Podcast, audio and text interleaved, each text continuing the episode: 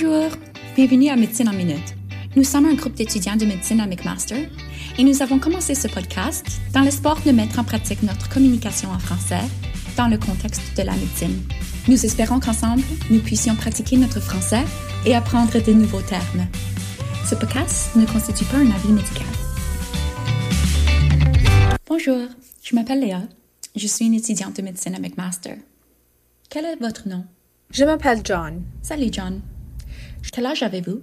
J'ai 60 ans. Qu'est-ce que je peux faire pour vous aujourd'hui? Ah, je sens une douleur terrible.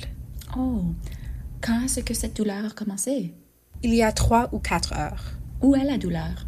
C'est la région autour de mon cœur. Est-ce que c'est juste autour de votre cœur ou la douleur irradie vers les autres régions? Hmm, la douleur irradie vers mon dos, mais c'est principalement mon cœur. D'accord. Pouvez-vous décrire la douleur? C'est comme si j'ai été poignardée. OK. Avez-vous déjà ressenti cela auparavant? Pas comme ça. Et sur une échelle de 1 à 10, 1 pour la douleur légère et 10 pour une douleur terrible, quelle est la sévérité de la douleur à ce moment? Oh, maintenant c'est un 10 et c'est constante. Est-ce qu'il y a quelque chose qui l'améliore? C'est un peu mieux quand je penche vers l'avant. OK, je vois. Est-ce qu'il y a quelque chose qui rempire? Oui, si j'essaie de m'allonger, la douleur est comme un 11. OK, je comprends. Est-ce que la douleur est pire quand vous mangez? Non, je ne pense pas. Mais j'ai seulement mangé un morceau de pain et de l'eau aujourd'hui. Avez-vous des difficultés à respirer? Non. Est-ce que vous sentez comme votre cœur s'emballe? Un peu, oui. Avez-vous eu des changements dans vos selles? Non. Avez-vous noté des changements dans votre peau? Les changements dans ma peau? Oui, par exemple, des éruptions cutanées, euh, le jaunissement, de bleu. Hmm, ma femme m'a dit que j'ai du jaunissement. D'accord. Est-ce que vous avez une fièvre? Je pense que oui, mais je n'ai pas de thermomètre. Avez-vous des nausées ou des vomissements? Oui, je me suis réveillée avec la nausée et j'ai vomi après avoir ressenti de la douleur. Et combien de fois avez-vous vomi? Une fois. Est-ce que vous avez remarqué du sang dans le vomi? Non. D'accord, merci John. J'espère que nous pourrions découvrir ce qui se passe. Est-ce que ça va si je vous demande d'autres questions plus personnelles pour mieux comprendre votre situation? Ça va. Êtes-vous suivi pour un problème de santé? Mon docteur m'a dit que j'ai un taux de cholestérol élevé, mais c'est tout. Est-ce que vous prenez des médicaments pour votre cholestérol? Oui, chaque jour. D'accord. Prenez-vous d'autres médicaments, suppléments, vitamines? Non. Avez-vous des allergies? Non. Avez-vous déjà subi des interventions chirurgicales dans le passé? Oui, j'ai subi une appendicectomie dans l'école secondaire. OK. Et dans votre famille, y a-t-il des problèmes de santé? Mon père avait des problèmes avec le pancréas, mais je ne connais pas les détails. Ma mère est en bonne santé. D'accord. Est-ce que vous fumez la cigarette? Oui, environ un paquet chaque jour. Et ça fait combien de temps vous fumez? Presque 40 ans. Buvez-vous de l'alcool? Oui, peut-être six bières par jour. Quatre jours par semaine. D'accord. Est-ce que vous sentez que vous avez des problèmes d'alcool? Oui, mais c'est très difficile d'arrêter. Je ne sais pas ce que je peux faire. Je vous entends. Merci de m'avoir confié. Nous avons des ressources pour vous aider à contrôler votre consommation. Est-ce que ça vous intéresse? Oui, je peux les essayer. D'accord. Je suis heureuse d'apprendre cela. Euh, je pourrai vous aider de plus euh, quand nous aurons fini. J'ai quelques autres questions. Est-ce que vous utilisez autres drogues comme la marijuana, la cocaïne? Non, pas depuis l'école secondaire. OK. Et au secondaire, qu'est-ce que vous avez utilisé? Il y a quelques fois que j'ai essayé des drogues comme la cocaïne, mais c'est seulement une ou deux fois. OK. Et John, avez-vous des questions pour moi? Pour résumer, John est un homme de 60 ans qui présente à l'urgence avec une douleur constante et sévère dans la poitrine pendant 3-4 heures. La douleur irradie dans le dos, est soulagée par la position assise et penchée et est accentuée quand il s'allonge. La douleur n'est pas associée avec la consommation de nourriture. C'est la première fois qu'il ressentit une douleur comme celle-là. John a aussi des nausées et des vomissements. Il a vomi une fois, il n'y avait pas de sang dans le vomi. Ces selles n'ont pas de sang et n'ont pas changé. Il pense peut-être avoir de la fièvre et la jaunisse. En tant que son antécédent médicaux, il a une dyslipidémie pour laquelle il prend un médicament. Il ne prend aucun autre médicament. Il n'a pas d'allergie. Il a un antécédent familial de problèmes de pancréas chez son père, mais il n'a pas plus de détails. Il n'a pas d'antécédents chirurgicaux récents. Il semble être aux prises avec une trouble de la consommation d'alcool. Il ne fume pas de cigarettes et il ne consomme pas d'autres drogues. En ce moment, ma principale préoccupation est la pancréatite aiguë, qui est une urgence médicale. La pancréatite aiguë est l'inflammation aiguë du pancréas et parfois des tissus adjacents. Les causes les plus fréquentes sont les calculs biliaires et la consommation d'alcool. Les cas restants peuvent avoir de nombreuses origines, par exemple certains médicaments, des infections ou des causes héréditaires. Les calculs biliaires provoquent environ 40% des cas de pancréatite aiguë. Le mécanisme précis est inconnu, mais implique probablement une augmentation de la pression dans le canal pancréatique causée par une obstruction. Cette haute pression entraîne une activation des enzymes digestives des cellules acineuses du pancréas. Les effets toxiques de l'acide biliaire sur les cellules acineuses pourraient également être un, mécanisme. L'alcool cause environ 30% des cas. Le risque de développer une pancréatite augmente avec l'augmentation des doses d'alcool. Les cellules acineuses pancréatiques métabolisent l'alcool en métabolite toxique.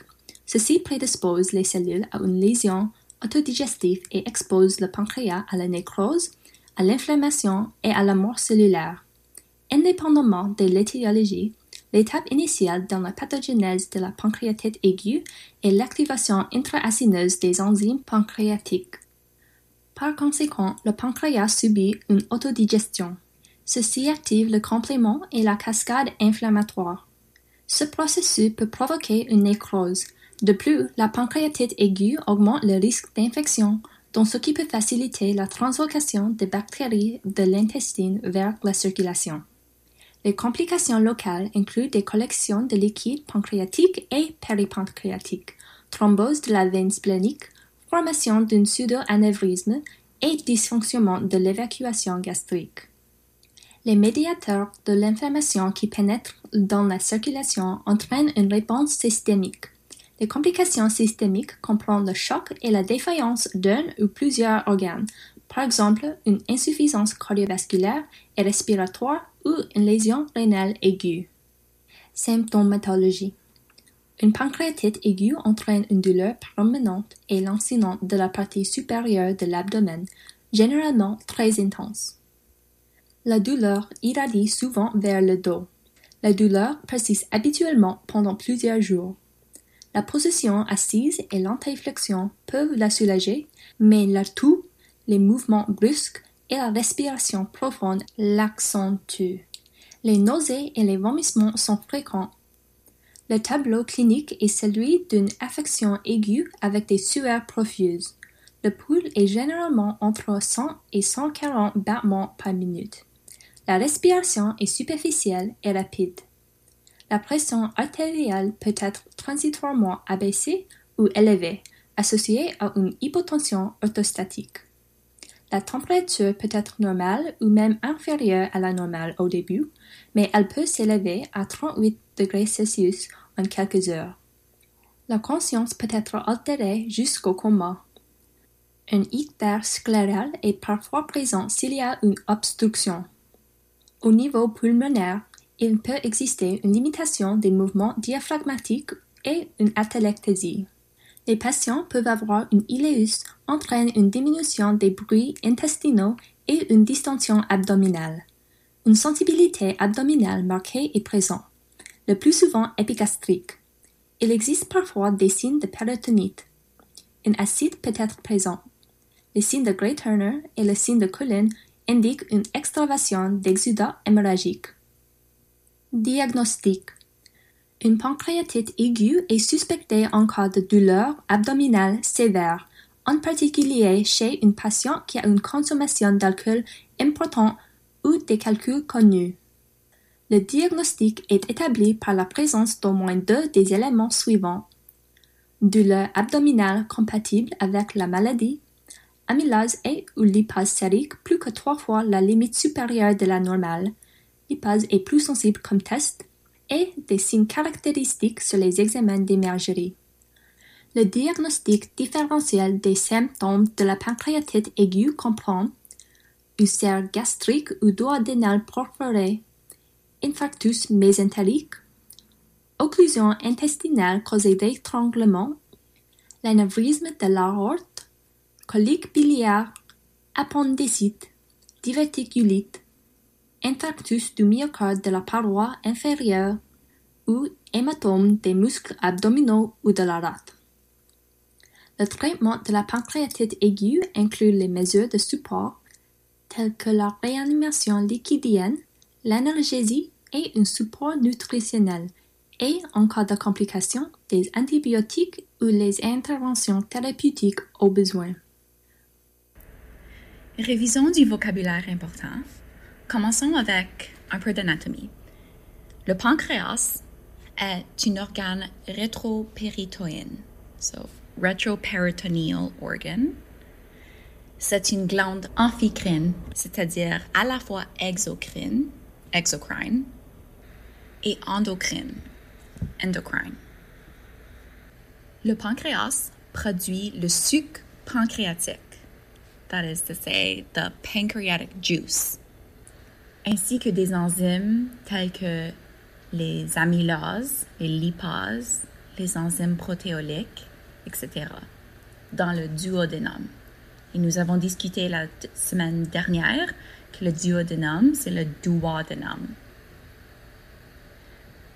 Vu que le pancréas est aussi une glande endocrine, elle sécrète des hormones dans le sang, telles que le glucagon, glucagon, l'insuline, insulin, le somatostatine, somatostatin, et le polypeptide pancréatique, pancreatic polypeptide. L'inflammation du pancréas, c'est le pancréatite, pancreatitis. And as we know, pancreatitis can be acute or chronic. Donc, le pancréatite aigu et le pancréatite chronique. Nous avons dit qu'une des causes les plus communes du pancréatite aigu, c'est les calculs biliaires. In English, that is biliary stones. Fay avait expliqué que quelques complications du pancréatite aigu incluent le pseudo-anévrisme. En français, anévrisme is aneurysm. Donc, pseudo-anévrisme is pseudo-aneurysm. Les complications systémiques, so systematic complications, incluent le choc et la défaillance d'organes. So, le choc is shock et la défaillance d'organes is organ failure. Fay avait mentionné le tableau clinique.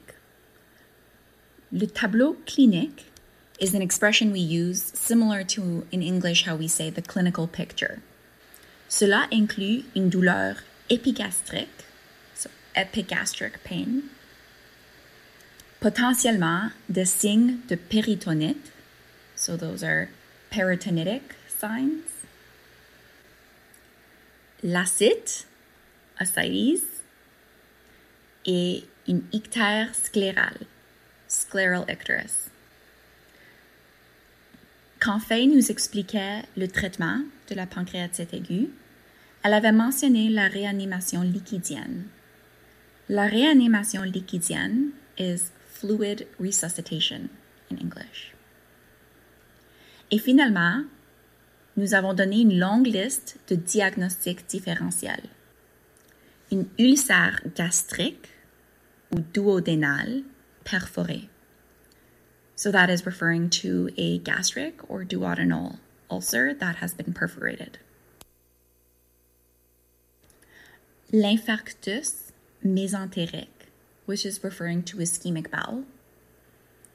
Une anévrisme de l'aorte. So remember, anévrisme is aneurysm. So that's aortic aneurysm. la colique biliaire, so biliary colic, une appendicite, appendicitis, la diverticulite, diverticulitis, une infarctus du myocarde de la paroi inférieure. So that is an inferior myocardial infarction. OK.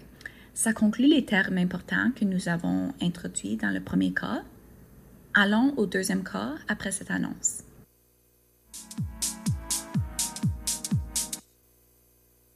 Bonjour, je m'appelle Gloria. Je suis une étudiante de médecine à McMaster. Comment vous appelez-vous? Émilie, Salut Emily, quel âge avez-vous? j'ai 62 ans. Qu'est-ce que je peux faire pour vous aujourd'hui? J'ai des douleurs dans l'abdomen Ok, quand est-ce que cela a commencé? hier matin. Où est la douleur? Ici, euh, en haut et à la droite. Pouvez-vous décrire cette douleur? C'est une douleur aiguë, assez intense. Est-ce que la douleur irradie? Oui, en fin de compte, euh, j'ai aussi une douleur à l'épaule droite. Est-ce qu'il y a quelque chose qui la rempire? Ah oui. C'est surtout après mes repas. Est-ce qu'il y a quelque chose qui l'améliore? Non, pas vraiment. Pour combien de temps la douleur dure-t-elle? Oh, c'est long. 7 à 8 heures. Sur une échelle de 1 à 10, 1 pour la douleur légère et 10 pour la pire douleur, quelle est la sévérité de la douleur à ce moment? Maintenant, c'est un 6. Mais après mes repas, c'est un 8. D'accord. Maintenant, je vais vous poser quelques questions à propos d'autres symptômes. Est-ce que vous avez une fièvre? Ah, maintenant que vous mentionnez, euh, je pense que oui. J'avais remarqué que je me sentais un peu fiévreuse ce matin. Avez-vous des nausées ou des vomissements? Oui, j'ai vomi hier après mon dîner et ce matin aussi. J'ai de la nausée constante. OK. Est-ce qu'il y avait du sang dans le vomi? Non. Comment est votre appétit? Tu sais, je n'ai vraiment aucun appétit. Est-ce que votre poids a changé pendant ces derniers mois? Je pense que peut-être j'ai perdu du poids, mais mais je ne sais pas combien de livres que j'ai perdu. D'accord. Est-ce que vous avez une douleur dans la poitrine? Non, pas dans la poitrine. et des troubles de la respiration? Non. Avez-vous eu des changements dans vos selles ou des changements urinaires? Non, c'est normal. Est-ce que vous avez noté des changements dans votre peau, par exemple le jaunissement? Non, je n'ai pas remarqué. Ok. Maintenant, je vais vous poser des questions à propos de vos antécédents médicaux pour mieux comprendre votre situation. D'accord. Est-ce que vous êtes connu pour une condition médicale? Oui, euh, je suis anémique et je fais l'hypertension. Prenez-vous des médicaments ou des suppléments? Je prends des médicaments pour ma pression sanguine et je prends aussi un supplément de fer. Avez-vous subi des interventions chirurgicales? Quand j'étais jeune, j'avais eu mon appendice enlevé. Votre régime alimentaire a-t-il changé récemment? Non, pas de changement, à part de ma perte d'appétit. D'accord. Et dans votre famille, y a-t-il des problèmes de santé? Ma mère est diabétique. Mon père avait le cancer du côlon. Ok. Est-ce que vous fumez des cigarettes? Oui, Combien de paquets par jour? environ un paquet par jour. Ça fait combien de temps que vous fumez? Ça fait presque 30 ans. Est-ce que vous buvez de l'alcool? Non, rarement. Seulement durant les événements sociaux.